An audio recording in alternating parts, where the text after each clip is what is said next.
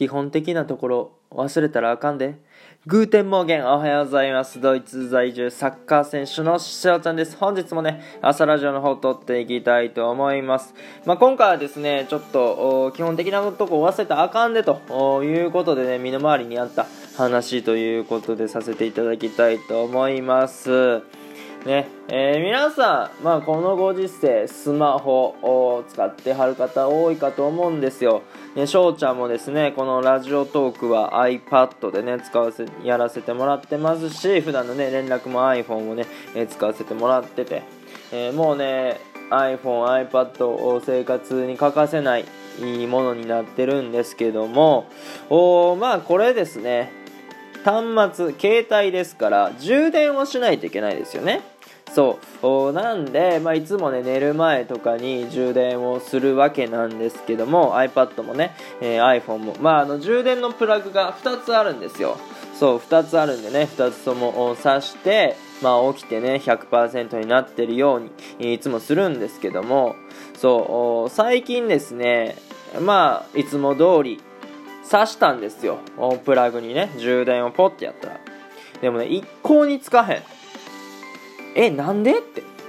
えー、壊れたの？まあ、確かにさ2年3年ぐらいは使ってるけどえー、なんで？って。ねなんかさその充電器でお金使うのも嫌でしょ。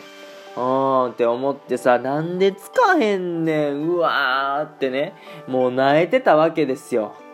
えー、もう無駄な金使わなあかんわって思って、なんで充電器ごときで金使わなあかんねんみたいなね、ちょっとあのー、ケチ魂があ出てたんですけども、うん。